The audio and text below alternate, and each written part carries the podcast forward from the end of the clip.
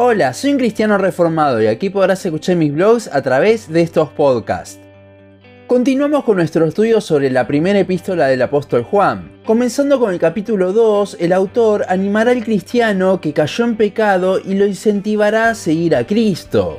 Primera de Juan 2, 1 al 6 dice, Hijitos míos, estas cosas os escribo para que no pequéis, y si alguno hubiere pecado, abogado tenemos para con el Padre, a Jesucristo el justo. Y Él es la propiciación por nuestros pecados, y no solamente por los nuestros, sino también por los de todo el mundo y en esto sabemos que nosotros le conocemos, si guardamos sus mandamientos. El que dice, yo le conozco y no guarda sus mandamientos, el tal es mentiroso, y la verdad no está en él. Pero el que guarda su palabra, en este verdaderamente el amor de Dios se ha perfeccionado. Por esto sabemos que estamos en él. El que dice que permanece en él debe andar como él anduvo.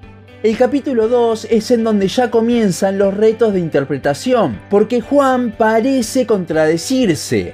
Pero lo que la autora hace no es contradecirse, sino que nos habla de los extremos e intenta hacer que sus hijitos espirituales caminen en el equilibrio que es la gracia. El versículo 1 muchos dicen que es para contrarrestar los últimos versículos del capítulo 1, ya que piensan que estos versículos se pueden interpretar de una forma liberal. Pero si vemos la interpretación correcta, viendo el griego original en el que Juan escribió a sus destinatarios, no hay forma de que se pueda tomar por ese lado liberal, ya que, como vimos en el capítulo anterior, el pasaje habla de que si bien un cristiano puede pecar, este debe ver al pecado de la misma forma horrible en la que la ve Dios. De hecho, todo ese pasaje es una refutación a los gnósticos, que vivían en pecado de forma liberal. Así que no, Juan no está atacando la forma liberal en estos versículos, sino que lo que hace justamente es lo que viene haciendo hasta ahora, animar a los hermanos. Todo lo anterior lo escribió para abrirle los ojos a los cristianos que estaban siendo engañados por los gnósticos. Entonces lo escribe para que dejen de vivir esa vida de pecado que creían los falsos maestros. Pero si alguno estaba en esa vida y empezaba a ver justamente lo horrible de la misma, es entonces que Juan lo calmará contándole de cómo Cristo es nuestro abogado defensor ante el Padre como juez.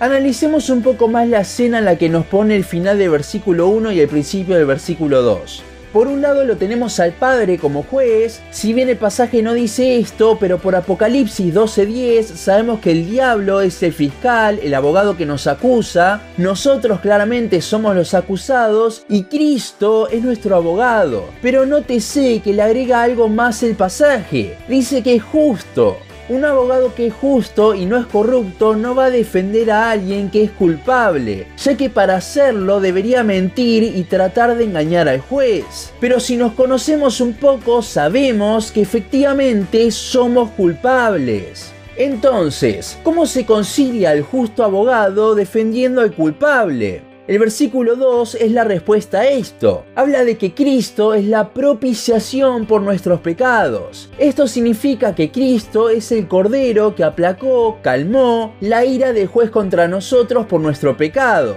Pero aquí no solo vemos el cuadro de Jesús como el sacrificio, aquel cordero, sino que también lo vemos como el abogado. Esto habla de que Él no solo es el sacrificio ofrecido a Dios por nuestros pecados, sino que Cristo mismo es el que realiza el sacrificio, el sacerdote. Para ponerlo de vuelta en contexto de un juicio, es como si el abogado justo supiese que nosotros somos culpables. No nos puede defender ante el juez porque es justo. Y entonces dice, sí, es culpable, pero yo me hago cargo de su condena. Yo muero en su lugar.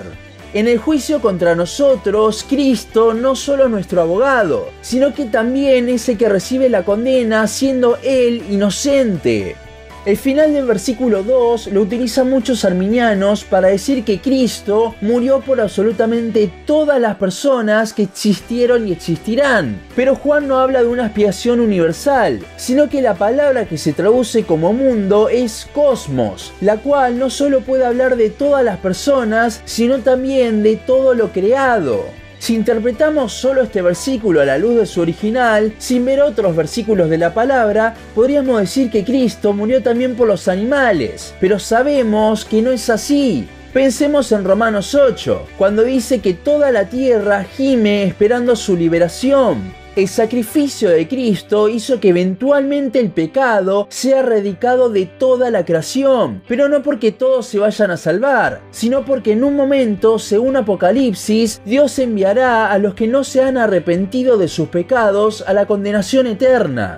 Por eso dice que murió no solo por nuestros pecados, y esto es todos los cristianos que comprende, sino también por los del mundo entero, ya que la creación gime y en un momento tendrá su liberación. Podríamos estar mucho tiempo hablando de esto, pero si realmente les interesa estudiarlo en profundidad, les sugiero que vayan al capítulo del podcast que habla sobre la expiación limitada.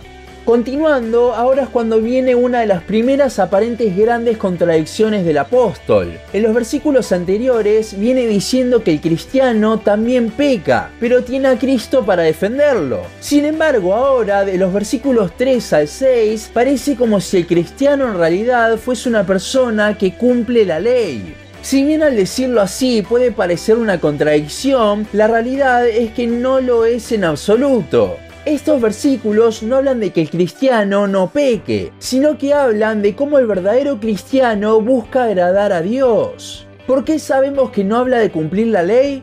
Primero, porque la escritura se interpreta a sí misma. Pablo en los primeros capítulos de Romanos se dedica exclusivamente a mostrar cómo nadie puede ser capaz de cumplir la ley, por lo que nunca podríamos guardar los mandamientos al 100%. Segundo, también porque como un paralelismo al final del pasaje en el versículo 6, habla de que justamente guardar los mandamientos es andar como Jesús anduvo. Ahora, Cristo sí cumplió con toda la ley, fue el único que pudo. Nosotros no podemos andar como Él anduvo en ese sentido. Si pudiésemos vivir de esa forma, si pudiésemos caminar tal como Él anduvo, entonces no le necesitaríamos para salvarnos. Cristo pasaría a ser solo un ejemplo a imitar y los versículos 1 y 2 que vimos antes no servirían para nada. Entonces, ¿a qué se refiere el apóstol con todo esto? Creo que la clave está en el versículo 5. El cristiano se va a distinguir porque busca agradar a Dios, busca vivir la vida de la que hablamos antes aunque no pueda vivirla. Justamente por eso es que sigue necesitando a Cristo. El versículo 5 nos habla de que esa distinción en la vida del creyente viene a causa de que el amor se está perfeccionando en él. ¿Qué quiere decir esto? Que si nosotros obedecemos a Dios, lo hacemos porque Él nos está dando más amor hacia Él mismo. La verdadera obediencia, la obediencia que es marca de un cristiano, es fruto de amar a Dios. Una persona no creyente puede aparentar guardar los mandamientos. Lo vemos muchas veces en personas que aseguramos que son cristianas, pero luego apostatan de su fe y nunca regresan. Por eso es que la distinción es la motivación al obedecer a Dios. Este pasaje de Primera de Juan se utiliza mucho para marcar a personas que están en pecado como si no fuesen creyentes. Pero eso no es lo que dice el pasaje, ya que todos los versículos anteriores hablan de que el cristiano también peca. Juan no habla de perfección, sino que habla de una búsqueda por ella aunque sea imposible. El verdadero cristiano, si bien puede caer, buscará agradar a Dios porque sabe y entendió el sacrificio que Cristo hizo por él, la propiciación de nuestros pecados. Pensemos un poco en el contexto de la carta. Los gnósticos decían ser cristianos, pero pecaban sin problema porque decían que eso no importaba. Allí es donde está la diferencia. Un cristiano nunca pecaría sin problema de forma indefinida como hacían estos falsos maestros. Un cristiano, si bien no puede hacerlo, buscará agradar a Dios. Eso es andar como el anduvo, ya que Cristo quería agradar al Padre. Y esta búsqueda ni siquiera viene de nosotros, sino que viene de cómo Dios nos da de su amor para amarle aún más.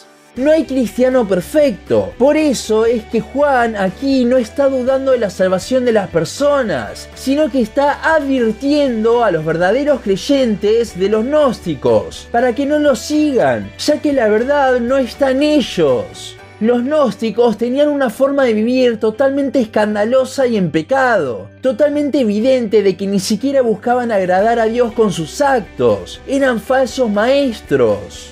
De estos es que Juan habla de que no están en la verdad, no de cristianos que caían en pecado.